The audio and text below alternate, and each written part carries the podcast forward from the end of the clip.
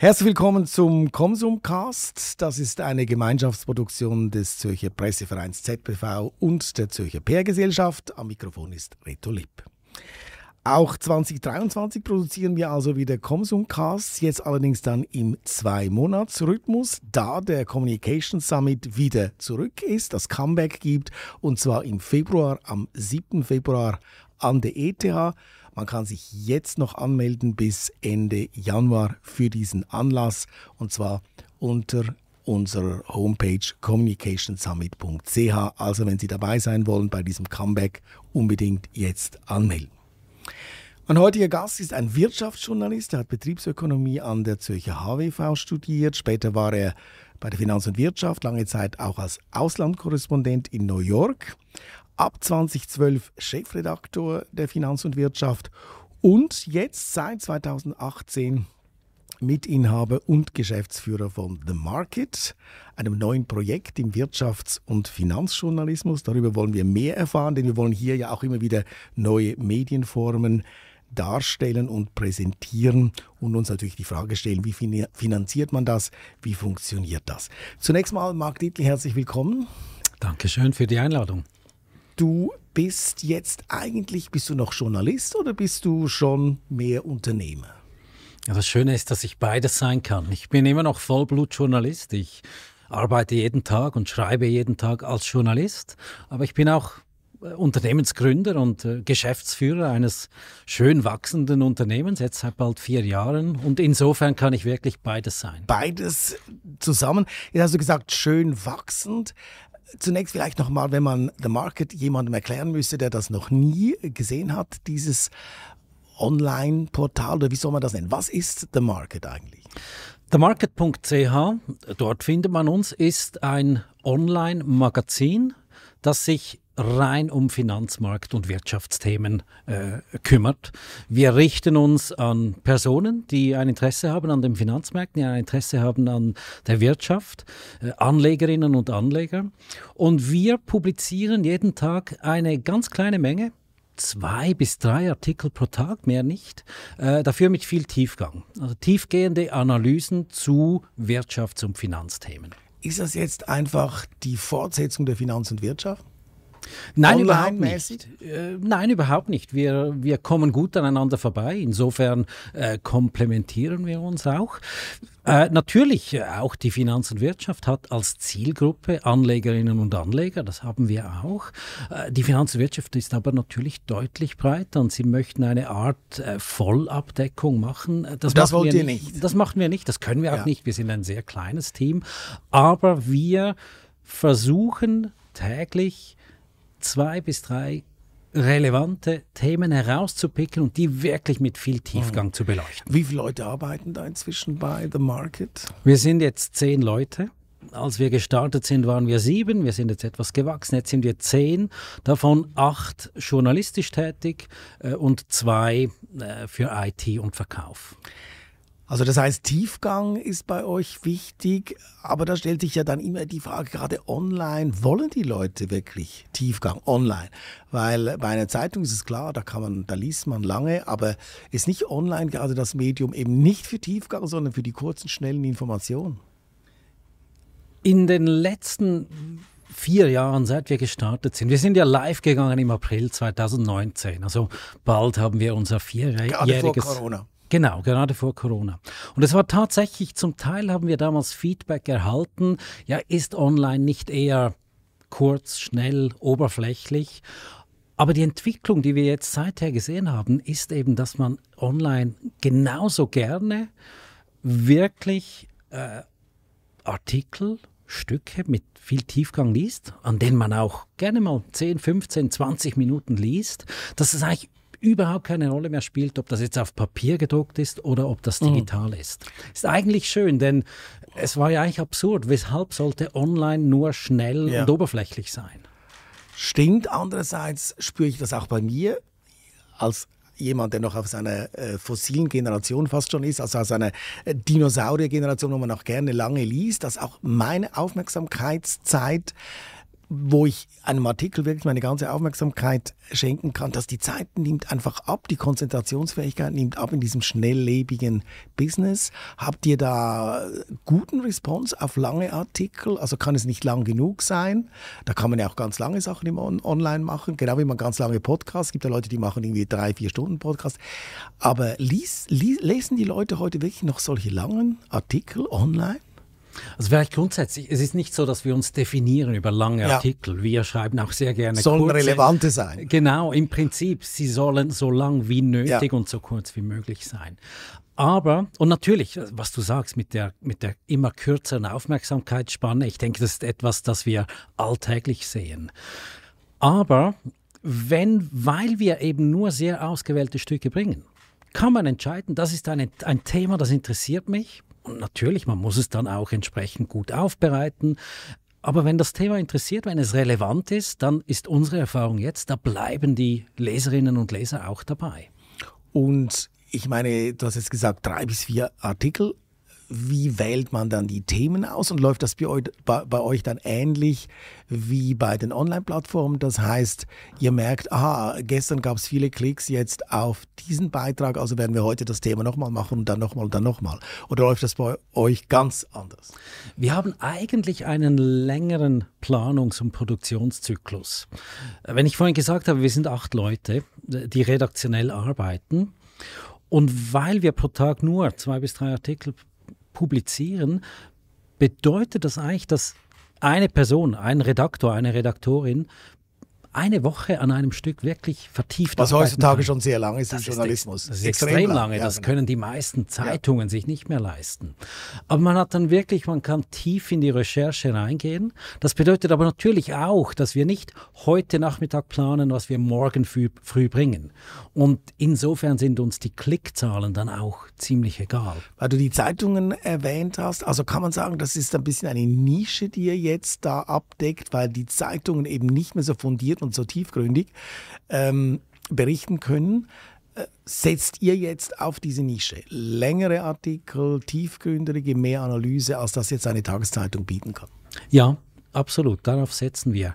Es ist auch eine Erfahrung, die wir gemacht haben, eine Beobachtung, die wir gemacht haben, dass eigentlich die meisten Redaktionen, vor allem von den Tageszeitungen, die sind halt mittlerweile schon relativ dünn besetzt. Mhm. Und das bedeutet eigentlich, dass immer fast alle Ressourcen damit beschäftigt sind, die morgige Ausgabe mhm. zu füllen.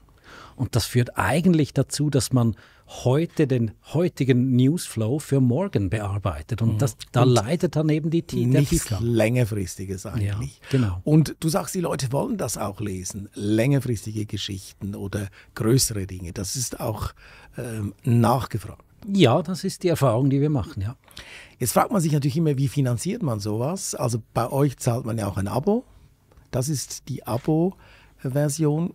Könnte man auch eine Version haben mit Werbung, wo ich dann eben kein Abo zahle? Oder ist das jetzt wirklich das Abo-Modell? Ja, wir haben uns auf ein reines Abo-Modell, ähm, für ein reines Abo-Modell entschieden. Ganz simpel, das Abo ist äh, 370 Franken im Jahr, weil wir ein Joint Venture mit der NZZ sind. Äh, wenn man bereits ein NZZ-Abo hat, kriegt man da einen Kombi-Rabatt. Dann ist es irgendwie 285 pro Jahr, glaube ich. Ich bin überzeugt, dass das Modell, das eben lange geherrscht hat in der Online-Welt, dass man quasi den Journalismus gratis gibt, ohne Abo und dass man ihn mit Werbung finanziert. Mhm. Das, dieses Modell ist tot. Wir haben zwar auch Werbung auf unserer Seite, nicht viel, das soll nicht störend sein, aber heute schon ist mehr als 75 Prozent unseres Umsatzes ist Abo und nicht mehr Werbung. Also was wir bei einer Zeitung heute ist auch fast 75 Prozent Leser und noch ein Rest eigentlich noch ein bisschen Werbung, aber anders als noch vor 10 oder 15 Jahren. Viel weniger Werbung. Ähm, und Lässt sich das finanzieren aus dem Markt heraus jetzt? Also was sind eure Erfahrungen als, als ein, ein neues Projekt, äh, das sich da irgendwie finanzieren muss? Funktioniert das?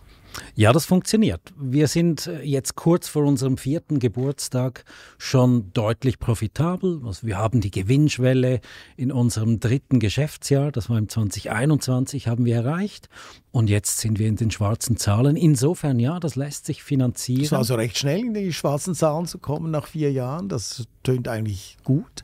Ja. Äh, weshalb, weshalb läuft das gut bei euch? Also wir waren, wir waren nach drei Jahren in den schwarzen mhm. Zahlen. Das war sogar ein Jahr früher als im Businessplan angenommen. Ähm, natürlich, ich glaube, und das gilt eigentlich für jedes Startup, man muss extrem darauf aufpassen, dass man die Kosten im Griff hat. Man darf nicht äh, plötzlich äh, links und rechts äh, Geld ausgeben, mhm. ähm, das man nicht hat.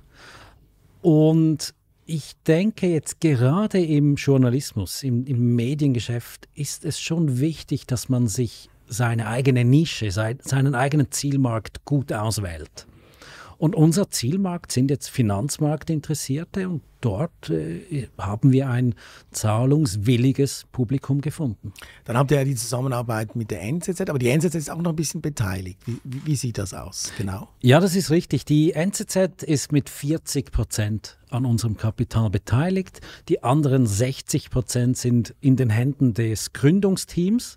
Das sind diese sieben Leute, die zu Beginn dabei waren, die auch jetzt noch dabei sind. Also wir kontrollieren insofern das Unternehmen. Die NZZ beteiligt und manchmal findet man auch Artikel von euch in der NZZ. Und da habe ich mich gefragt, weshalb wird das nicht konsequenter gemacht? Also die NZZ könnte jetzt ja sagen, okay, der, genau, der Finanzteil oder einmal in der Woche macht ihr den Finanzteil, die Finanzseite der NZZ zum Beispiel.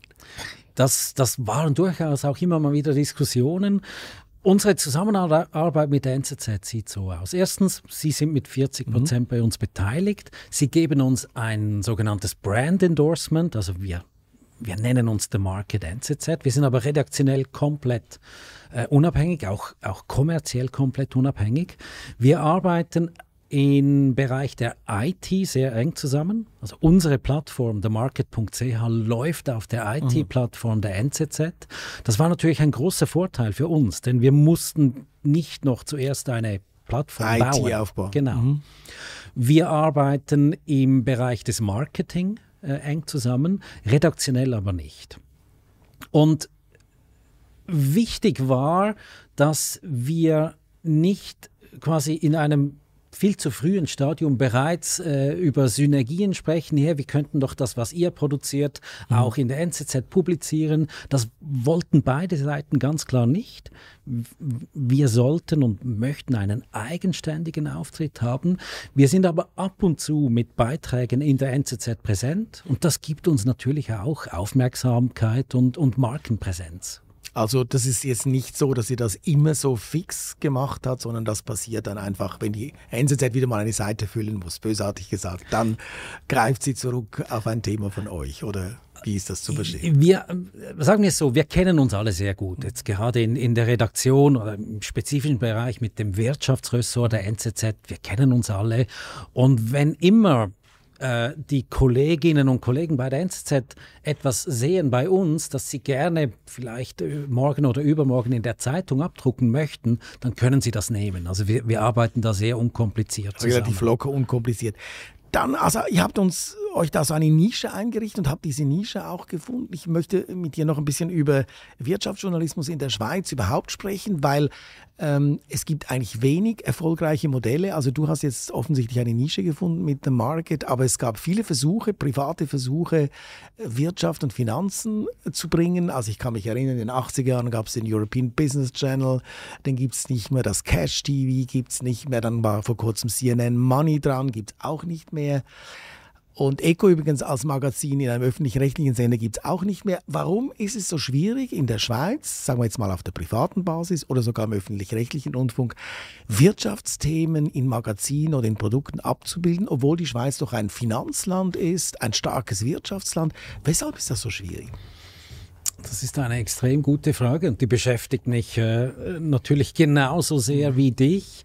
Ich bin seit dem Jahr 2000 im Wirtschaftsjournalismus in der Schweiz tätig, also jetzt dann seit 23 Jahren. Es gab ja auch mal noch das Stocks und, genau, und genau. Cash. Das Cash hätte ich jetzt unbedingt nennen müssen. Gut, genau. nennst du das. Äh, Cash ja. in Printformat und ja. so weiter.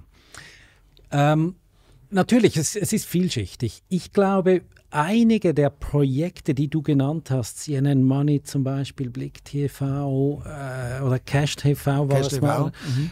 Äh, oftmals hat man es damit zu tun, dass da eigentlich in kurzer Zeit viel zu hohe Kosten eine viel zu hohe Kostenbasis aufgebaut Man hat mit wurde. voller Hand das Geld ausgegeben. Also äh, CNN Money hatte ja ein Studio äh, vom wirklich äh, vom Besten, mhm. Deluxe. Und das bedeutet dann eben, diese hohe Kostenbasis, die schmerzt dann relativ schnell auch, vor allem wenn es dann äh, vielleicht etwas länger dauert mit, äh, mit, äh, mit den Einnahmen bzw. mit der Etablierung des eigenen Brands. Und deshalb eine extrem wichtige äh, erste Lehre für mich jetzt in dieser Zeit war natürlich ganz klar, aufpassen mit den Kosten aufpassen mit den Kosten. Und wenn man ein reines Digitalprodukt ist wie wir, hat man natürlich den Vorteil, dass man nicht wahnsinnig viel an technischer mhm. Infrastruktur braucht. zum Beispiel sind auch relativ tief. Vertriebskosten sind, sind tief, wir haben keine Druck- und Distributionskosten, wir haben wenig technische Infrastruktur, die benötigt ist. Das ist schon mal gut. Ähm, der zweite Punkt, und wenn du spezifisch den Wirtschaftsjournalismus ansprichst, wir hatten natürlich schon auch immer wieder Beispiele, oder ähm, Entwicklungen, wo die Redaktionen ein bisschen von allem, äh, ein bisschen von allem versucht hatten. Also man, man wollte ja, man wollte Wirtschaft, man wollte Finanzen. den Finanzplatz, mhm. man wollte aber auch noch ein bisschen Golf und, äh, und mhm. schöne Uhren und Zigarren und dieses und jenes und das, man verzettelt sich dann relativ schnell. Und deshalb, also man hat sich vor allem deshalb verzettelt, weil man natürlich wusste, die Inserenten sind eben bei, bei, bei Uhren hat es Inserenten und bei Golf hat es Golfprodukte Inserenten und so weiter. Es war sehr oft auch Inserate getrieben. Und das wollte ich bei euch noch fragen. Ähm, es gibt ja in diesem Bereich, gerade in diesem Finanzbereich, eben auch immer so Vermisch, Mischformen, äh, wo der Journalismus dann, man fragt sich dann, ist das jetzt noch Journalismus, wenn über ein bestimmtes Produkt geschrieben wird und da kommt man einfach mit Produkten und Produkte nicht herum, man muss ja mal irgendwann konkret werden, wenn man Anlege, Anlagetipps gibt und so. Und dann fragt man sich ja dann immer so als ähm, Leser oder Leserin, ist das jetzt irgendwie rein quasi gesteuert journalistisch oder ist das schon quasi finanztechnisch gesteuert im Hinblick dann irgendein Inserat oder irgendein äh, Inserat zu haben? Also da, da versucht ihr eine klare Trennung zu haben. Ja, da haben wir eine ganz klare Trennung.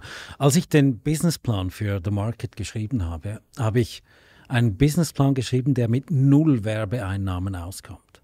Weil ich möchte als Journalist nie und auch als Geschäftsführer nie mit der Situation konfrontiert sein, dass ich quasi mit der einen Hälfte meines Gehirns an die Inserate-Kunden und mit der anderen äh, Hälfte quasi an unsere Leserinnen und Leser denken äh, muss. Ich möchte immer an die Leser denken und Werbung ist da, man nimmt das, aber man darf niemals auf die schielen. Und genau dieser Punkt, oder?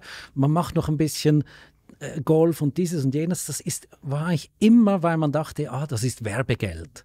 Und Werbegeld ist, Werbegeld ist nicht loyal. Mhm. Und Werbegeld auf das kann man auch nicht länger Auf das kann man nicht setzen. Aber genau. das heißt, du setzt jetzt wirklich auf Leserinnen und Leser, die Voll. bereit sind, auch ein gewisses, äh, ein gewisses Geld zu bezahlen. Genau. Und offensichtlich in diesem Finanzsektor kann man das machen, auch weil man natürlich in der Hoffnung ist, man verdient vielleicht mal ein bisschen Geld durch einen guten Tipp von euch und dann holt man so das äh, Abo wieder raus. Also da spielt irgendwo der Abopreis eine kleinere Rolle als jetzt bei irgendeinem People-Magazin oder irgend sowas.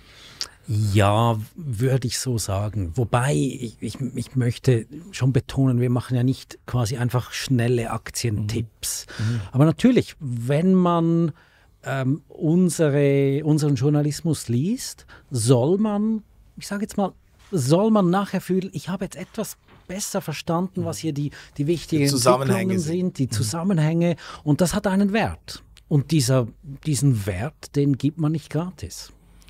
Und äh, wo ist da so die Schmerzgrenze für den Abopreis? Ich weiß jetzt zum Beispiel bei der NZZ, äh, da ist man dann schon bald mal, wenn man noch die NZZ am Sonntag hat, bei 1000 Franken.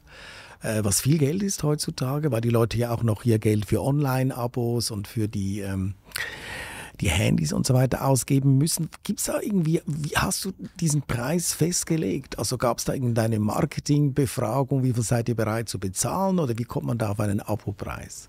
Wie ist da die Preiselastizität, würden die Ökonomen sagen? Wir haben da ganz verschiedene ähm, ja, Studien ist übertrieben, aber wir haben äh, über verschiedene mhm. Wege versucht festzustellen, was ist der richtige Preis. Das Problem ist ja, wenn du die potenziellen Leserinnen und Leser fragst, was seid ihr bereit zu bezahlen, ähm, dann kriegt man ja eigentlich nicht eine, eine, äh, eine neutrale Antwort, denn natürlich möchten sie so wenig wie möglich bezahlen. Wir haben trianguliert im Sinne von ges halt geschaut, was kosten andere äh, Produkte, was kosten andere Formate. Ähm, ganz, ganz ehrlich, am Schluss haben wir gesagt 360 Franken im Jahr was einfach bedeutet, ein Franken pro Aha, Tag. Ein Franken. Das, äh, Im Prinzip kannst du die wissenschaftlichsten Untersuchungen machen und am Schluss hast du eigentlich im Prinzip so einen Bauchentscheid, ein Franken pro Tag. Das ist bei den SRG-Gebühren, wo Frau Leuthal mal gesagt ein Franken pro Tag, also kommen wir auf 365 Franken. Etwas. genau. genau. Ich meine, der wichtige Punkt ist ja, und du sagst absolut richtig, ja, hat man ein NZZ-Abo, dann noch eine Sonntagszeitung und auch dieses, dann ist man schnell bei äh, über 1000 Franken im Jahr. Trotzdem, wenn man dann zum Beispiel sieht, äh, wie ohne mit der Wimper zu zucken, viele Leute am Morgen im Starbucks sieben Franken für einen mit, äh, mittelmäßigen genau. Kaffee bezahlen, dann finde ich eigentlich Bildung oder, oder ähm, substanzielle Information darf wirklich auch, das hat einen Wert und deshalb darf es auch etwas kosten. Aber doch nochmal die Frage, warum? Also man bedauert immer sehr, in der Öffentlichkeit heißt es zu wenig Finanzbildung. Die Leute sind äh, quasi finanztechnische Analphabeten. Man lernt nicht mit Geld umgehen. Man sagt zum Teil, die Schule soll das machen, die macht es aber zu wenig und so. Äh, Wirtschaft bedauert manchmal auch das mangelnde Interesse. Ähm, und das, hat man, das drückt sich dann auch daraus, dass gewisse Produkte eben eingestellt wurden in diesem Bereich. Wo, woran liegt das? Woran liegt das? Sind die Leute dann eben am Schluss doch nicht so interessiert an diesen Themen oder machen wir Journalisten das einfach falsch? Haben wir falsche Themen? Sind wir zu wenig nahe bei den Leuten? Woran liegt's? Das ist auch eine Frage, die mich seit 23 Schwierige Jahren, Frage, die mich seit 23 ja. Jahren beschäftigt. Aber es ist natürlich so, ein, ein, ein es wird immer wieder festgestellt, wie wenig die Leute jetzt hier in der Schweiz ja. über Finanzen, äh, Wirtschaft im, im, im breiteren Sinne wissen. Wir stellen ja fest, die erste Säule unserer AHV-Versorgung, auf die können wir nicht wirklich langfristig zählen. Jetzt in, mhm. in, äh, wenn man seine eigene Vorsorge betrachtet. Also die erste Säule, ja, okay. Die zweite Säule, die wird auch nicht ausreichen. Das heißt, alle wissen, man muss und will man muss sich, sich, damit beschäftigen. sich damit beschäftigen, wie kann man und wie soll man systematisch ein Vermögen aufbauen, auch im Hinblick auf die eigene Vorsorge. Das heißt, eigentlich geht es ja alle in ja. einer oder anderen Form etwas an.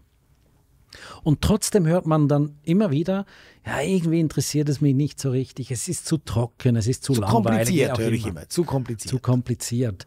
Und natürlich, ähm, man könnte sagen, ja, die Leute, die wollen einfach nicht, aber eigentlich muss man sagen, ja, wir Wirtschaftsjournalisten, wir müssen einen besseren Job machen, einen mhm. äh, wirklich laufen versuchen, einen besseren Job zu machen und den Leuten zeigen, was, was geht da ab. Weil viele Leute sagen mir immer, also Wirtschaft geht mich nichts an, das ist irgendwie in der Ferne weg. Dabei sind wir doch alle ein Teil davon. Also jeder hat praktisch einen Job, jeder ist Steuerzahler, jeder ist Konsument, äh, jeder ist betroffen auch von der Börse. Selbst wenn ich nicht an der Börse investiert bin, bin ich über meine Altersvorsorge, über die Pensionskassen, die zu einem Drittel an der Börse sind oder über die AV oder AV-Fonds. Also ich bin auf jeden Fall betroffen. Und zwar ganz existenziell bei mir im Portemonnaie. Also von daher sage ich immer, eigentlich müsst euch das alle interessieren, weil es ist sehr nahe eigentlich. Und es ist eben nicht irgendwo die Wirtschaft, sondern wir sind das. Absolut, bin ich völlig deiner Meinung. Es ist immer eigentlich grotesk, die Aussage, mich interessiert Wirtschaft nicht so, weil ist, ich bin da nicht so drin. Nicht involviert, äh, ähm, aber wir sind alle drin. Wir sind alle Teil der Wirtschaft, egal was wir sind und was wir machen. Wir sind die Wirtschaft. Ich wollte dich noch fragen zu diesem Abo-Modell. Hat es hier auch einen gewissen Wandel gegeben im Hinblick darauf, dass wir ja jetzt zum Beispiel Netflix haben, die auch über Abo sich organisieren. Spotify hat auch ein Abo. Also hat es da auch bei jüngeren Leuten jetzt, wo man früher gesagt hat, okay, eine Zeitung abonnieren, das würde ich jetzt nie mehr machen, hat Netflix zum Beispiel als Beispiel oder andere Abo-Modelle, Apple auch zum Beispiel Apple TV, hat das eine Veränderung ergeben im Bewusstsein auch von jungen Leuten? Doch wir geben durchaus auch mal Geld aus für ein solches Abo. Ja, absolut. Ich, wenn ich, mein, im Prinzip, wenn wir schauen, jetzt sind es so, sagen wir plus minus 25 Jahre seit das Internet oder die, wenn, wenn wir es äh, sagen möchten, seit halt die Digitalisierung uns im Mediengeschäft auch so richtig, richtig äh, mitgenommen hat. Und die erste Phase war ja ganz klar, online ist alles gratis, Punkt. Das hat auch die Konsumentinnen und Konsumenten so konditioniert, dass online alles gratis ist. Das ist aber schon seit einiger Zeit vorbei. Und ja, natürlich, äh, Modelle wie Netflix, wie Spotify und so weiter, die zeigen ja im Prinzip auch nichts weiter als, nein, online ist nicht alles gratis. Online ist einfach ein anderer, ein teilweise neuer Kanal, um Medien zu konsumieren. Aber nichts sagt, dass das gratis sein muss. Und wenn es gratis ist, hat es ja oft keinen Wert. Also ähm, da kommt man ja auch, wenn man etwas gratis abgibt, hat man das Gefühl, es hat keinen Wert. Und es ist eben doch, es hat eben einen Wert, eine solche journalistische Leistung äh, zu haben.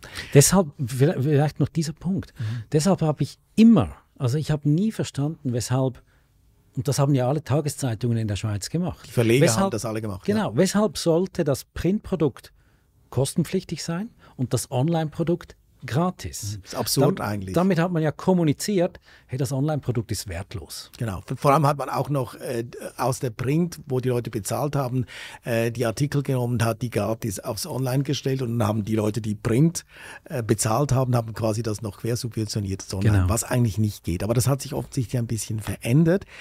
Ich wollte mit dir eigentlich noch ein bisschen von deinem ähm, finanztechnischen Know-how profitieren. Wir sind am Anfang eines neuen Jahres und da würde es mich doch interessieren, was sind denn jetzt die Themen, die The Market dieses Jahr so sieht, kommen sieht. Du hast ja gesagt, wir bereiten das relativ langfristig vor, unsere Themen. Wir machen uns da viele Gedanken darüber.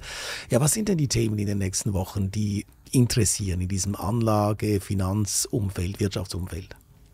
Ja, also jetzt mit Stand Anfang 2023 blicken wir ja erstmal auf ein extrem schwieriges Anlagejahr zurück. 2022 war für viele ein, ein, Jahr zum Vergessen. Ja. Die Aktienmärkte und auch die Obligationenmärkte haben ziemlich deutliche Verluste erlitten. Und da muss man zuerst mal verstehen, was da überhaupt passiert. Wir hatten einen eine heftige Rückkehr der Inflation. In Europa über 10 Prozent, in den USA über 9 Prozent, in der Schweiz über 3,5 Prozent. Das waren Werte, die man seit 40 Jahren nicht gesehen hat. Und dann haben die Zentralbanken viel zu lange geschlafen und nicht gemerkt, dass dieser Inflationsdruck eben fester ist. Und sie haben dann sehr heftig das Steuer rumgerissen im letzten Jahr und die Zinsen stark erhöht. Und diese Zinserhöhung, die hat eben zu diesem Schock an den Finanzmärkten geführt und quasi die Kurse äh, nach unten gedrückt. gedrückt. Das war quasi Rückblick auf 2022. Jetzt im, mit dem Blick auf 2023 ist die große Frage, erstens, haben die Zentralbanken genug getan? Kommt die Inflation jetzt schön zurück? Kommt sie schnell genug zurück? Oder haben die Zentralbanken vielleicht schon übersteuert? Also quasi haben sie eigentlich schon zu hart auf die Bremse getreten mhm. und eine Rezession provoziert. Und das ist jetzt gerade, wenn man in die USA blickt, die, fast die entscheidende Frage, wird es zu einer Rezession kommen? Eine Rezession bedeutet, die Unternehmensgewinne, die sinken normalerweise und das würde nochmals Druck auf die Aktienmärkte bedeuten es gibt ja Leute, die sagen, wir sind schon in der Rezession drin, zum Beispiel in Europa oder in Deutschland zum Beispiel. Ähm, wie sieht es denn mit der Schweiz aus? Kommen wir da um eine Rezession herum? Also erstens, ich würde auch sagen, Europa ist bereits in einer Rezession. Jetzt im Winter 23, diese Rezession, die ist nicht offiziell deklariert, aber die europäische Wirtschaft ist in einem rezessiven Zustand, besonders Deutschland. Die Schweiz nicht, beziehungsweise noch nicht. Heute wäre die Erwartung, auch meine Erwartung, dass auch die Schweiz in eine Rezession geht, aber wenn dann eine, eine relativ milde, eine, eine milde flache, Rezession. Ja. Die USA ist eindeutig noch nicht in einer Rezession. Also dort äh, sprechen wir von einer Frage, die uns eher im Verlauf des Jahres beschäftigen wird. Jetzt extrem wichtig, und das ist eben für die Weltfinanzmärkte auch hochrelevant, ist dass die Zentralregierung in China Ende November völlig überraschend die Zero-Covid-Politik aufgegeben hat. Das bedeutet, jetzt haben wir ein quasi ein gewaltiges Durchseuchungsexperiment in China. Das ist kurzfristig noch belastend. Also kurzfristig ist die chinesische Wirtschaft, die zweitwichtigste Volkswirtschaft der Welt, taucht jetzt nochmals etwas ab. Aber so ab März oder ab dem zweiten Quartal blicken, die, blicken wir wahrscheinlich aus China heraus eher äh, auf eine Erholung, einen, einen regelrechten Nachfrageboost. einen Nachfrageboost. Mhm. Und das wird dann durchaus auch diverse Branchen in Europa und der Schweiz wieder positiv beeinflussen. Könnte aber auch die Inflation wieder anheizen, wenn äh, die Economist hat geschrieben zum Beispiel, wenn also China wieder mit Volllast fährt, äh, dann fragen sie auch wieder mehr Öl nach, mehr Rohstoffe, das könnte da die Energiepreise wieder nach oben treiben. Ja genau, deshalb ist das so eine zweischneidige Sache. Mhm. Ähm, der Ölpreis ist im laufenden Jahr, also im, Entschuldigung, im 2022 ja tendenziell wieder gesunken, mhm. trotz Ukraine-Krieg. Mhm. Und hatte auch natürlich viel damit zu tun, dass China das ganze Jahr hindurch an dieser Lockdown-Politik festgehalten hat. Wenn jetzt China einen starken Boom erlebt, dann mhm. werden die Rohstoffpreise tendenziell wieder anziehen und das macht den Job für die westlichen Zentralbanken, nämlich die Inflation noch zu bekämpfen, noch schwieriger. Ja. Das wird eine Weil das Interessante Sache. war ja, dass wir eigentlich hier, als Corona äh, so, so langsam zurückging, wir einen riesigen Nachfrageboom hatten, einen riesigen, den wir eigentlich so nicht erwartet hatten. Und das Gleiche könnte jetzt in China passieren, einfach in einem halben Jahr. Genau. Und das könnte dann auch nochmal sehr inflationär wirken und damit Zinserhöhungen notwendig machen. Was heißt das jetzt für das Anlagejahr 2023 ganz zum Schluss? Also wenn ich jetzt Aktionär Anleger bin, was heißt das? Erstens, dieser, diese Aussicht auf einen Erholungsboom aus China, die ist interessant. Und diese Aussicht, die spricht für Schwellenländer, Emerging Markets, nicht nur China selbst, sondern äh, Korea, Thailand, äh, Indonesien und so weiter. Also Volkswirtschaften, die am, am chinesischen Zyklus hängen quasi, die werden positiv beeinflusst werden von diesem Boom. Übrigens auch äh, die westlichen Konsumgüterhersteller, wenn es so einen Konsumboom gibt mhm. aus China. Und nicht Deutschen Autos zum Beispiel. Deutsche Autos, Schweizer ja. Luxusuhren, französische Luxushandtaschen und so weiter. Das, das, und der Markt hat das natürlich bereits gerochen. Also die, die Aktien von äh, Louis Vuitton zum Beispiel sind auf Allzeit hoch. Ähm, das ist eine durchaus positive, äh, ein positives Szenario, ebenfalls für Rohstoffförderer. Auch da wieder Länder, die Rohstoffe fördern und Unternehmen, die Rohstoffe fördern, die würden davon profitieren. Aus meiner Sicht immer noch gefährdet ist der amerikanische Aktienmarkt, weil wir dort eben tendenziell in eine Situation hereinlaufen, in der die US-Notenbank immer noch hart sein muss. Die Inflation ist noch zu hoch. Der Inflationsdruck am Arbeitsmarkt ist noch zu hoch. Also sie können noch nicht so richtig lockern, während die Wirtschaft möglicherweise eben im Laufe des Jahres doch dann immer deutlicher mhm. zeigt, dass sie in eine Rezession reinrutscht. Aber hat nicht Europa das gleiche Problem? Also, dass eigentlich die EZB Vollgas geben müsste mit Zinsen, aber nicht so richtig kann, weil sie Angst hat, dass irgendwelche Länder Probleme bekommen, wenn die Zinsen zu hoch sind. Also, dass das Inflationsproblem eigentlich in Europa viel schwieriger zu lösen ist als jetzt in den USA, wo die Notenbank einfach die Zinsen nach oben heben kann, keine großen Rücksichten nehmen muss. Die EZB muss ständig Rücksichten nehmen und hält sich deshalb auch zurück, weshalb die Inflation länger hier dauern könnte. Ja, also grundsätzlich, das ist natürlich absolut richtig. Die EZB, die kann nicht nur eine Geldpolitik betreiben. Die EZB ist eine politische Behörde, die muss immer Rücksicht nehmen, dass quasi die Zinsen in Italien nicht allzu hoch steigen und so weiter. Der Job, der geldpolitische Job der EZB ist eigentlich äh, nicht zu gewinnen. Das ist eine unglaublich unmögliche. schwierige, unmögliche mhm. Aufgabe. Der Inflationsdruck in Europa ist etwas weniger breit als in den USA auch am Arbeitsmarkt etwas weniger breit. In Deutschland natürlich schon etwas mehr, aber die, die EZB macht eine Geldpolitik für den gesamten Euroraum und der umfasst auch Italien, Frankreich und so weiter. Die europäische Wirtschaft, wie ich gesagt habe, ist bereits jetzt in einer Rezession. Und deshalb jetzt mit Blick auf 2023 würde ich sagen, dass wir eine eine FIFO-Situation äh, äh, haben, also First In, First Out. Die europäische Wirtschaft ist früher in die Rezession getaucht und wird dann im Laufe des Jahres auch früher wieder rausfinden. unter anderem profitiert die europäische Wirtschaft auch direkter von einer Nachfragebelebung aus China heraus. Sehr spannend, haben wir schon fast einen Eco-Talk hier gemacht. Äh, vielleicht einfach doch noch mal zum Schluss, ja, was heißt das jetzt für die Aktienmärkte? Weil man ja oft sagt, die Aktienmärkte reagieren früher als die Wirtschaft, ein Vorlaufindikator. Man positioniert sich schon vorher. Und zwar dann, wenn es am tiefsten in der Rezession ist, dann positioniere ich mich schon. Das wäre eigentlich die beste Situation für einen Anleger. Sind wir jetzt schon am tiefsten Punkt? Muss man sich also jetzt wieder positionieren oder geht es noch mal nach unten? Positionieren muss man sich immer. Immer. Denn man sollte ja nie ganz draußen sein. Genau. Es, es, es kommt nie ein grünes Licht, das einem sagt, jetzt ist alles Jetzt wieder ist der gut und da. jetzt kann man rein. Also positionieren muss man sich immer. Ähm, was man wirklich extrem genau beobachten muss, ist, man darf nicht nur die Aktienindizes an der Oberfläche betrachten. Denn die Aktienindizes, die werden dominiert von den größten Gesellschaften. Unterhalb der Indizes sieht man sehr schön, dass einzelne Branchen bereits sehr gut laufen. Das sind eben zum Beispiel Rohstoffe, das ist Energie, das sind jetzt auch Finanzen übrigens, Banken, Versicherungen, die äh, sind bereits wieder recht gut am Laufen. Auch Industrieaktien haben angezogen, ebenfalls mit Hinblick auf, äh, auf eine Belebung aus China. Was immer noch sehr gefährdet ist und eher schlecht läuft, sind alle diese Aktien aus Wachstumssektoren, Technologie und so weiter, die eben sehr hoch bewertet waren. Und die, die sind immer noch unter Druck. Bei Also- steigenden Zinsen sowieso. Genau, genau. Also das heißt nicht nur auf die großen Indizes, also auf den SMI schauen, sondern auch mal bei den kleineren Werten nachschauen. Genau. Gut, also da haben wir jetzt einiges gelernt für das Anlagejahr 2023. Zum Schluss noch fünf Sätze zum Ergänzen. The market ist unverzichtbar, weil weil es einem jeden Tag eine neue Idee gibt. der Finanzjournalismus in der Schweiz ist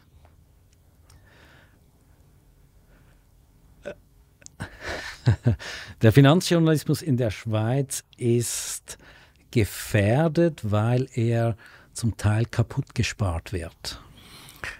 wichtiges Wort. Das Börsenjahr 2023 wird Besser als 2022. kann eigentlich fast nur besser werden. Genau, Kryptowährungen sind für mich Eine reine spekulative Anlage.